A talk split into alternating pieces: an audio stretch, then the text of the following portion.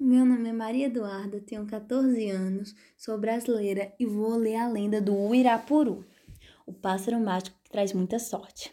Era uma vez um jovem guerreiro índio chamado Quaraçá, que morava com sua gente na floresta amazônica e adorava passear pelas matas tocando sua flauta de bambu. O som ecoava entre as árvores e fazia calar os bichos.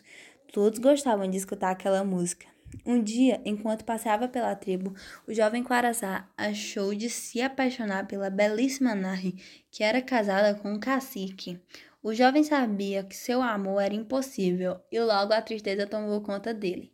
De tanto sofrer, nem mais queria tocar a sua flauta. A tristeza o consumia. Foi aí que ele resolveu pedir ajuda ao deus Tupã. Foi para o meio da floresta Tocou, tocou muito aquela flauta. Chorava, cantava e pedia ajuda.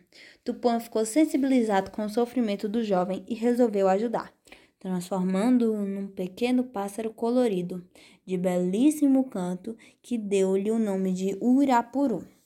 Naquele dia, o Irapuru voou pela floresta, voltou à tribo, cantou voou de novo.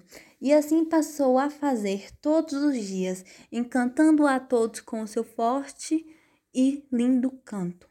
Toda vez que via a amada, ele pousava e cantava para ela, que ficava maravilhada com o som daquele pequeno e lindo pássaro. Com o tempo, o cacique da tribo também ficou encantado com o canto do Irapuru. Queria que ele ficasse cantando ali para sempre. Quis aprisioná-lo fez uma arapuca, foi à sua procura e perdeu-se na floresta. Dele, ninguém mais teve notícias. Dizem que foi castigo do Curupira, o protetor dos bichos da floresta, que não pode ver um animal sofrendo sem ficar danado de bravo.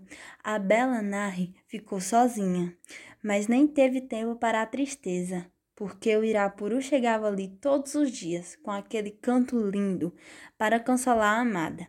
Mais que isso, ele soltava aquele canto triste porque acreditava que, assim, ela poderia descobrir quem ele era, e isso quebraria o encanto. Mas o que se sabe é que ele continua cantando nas matas até hoje.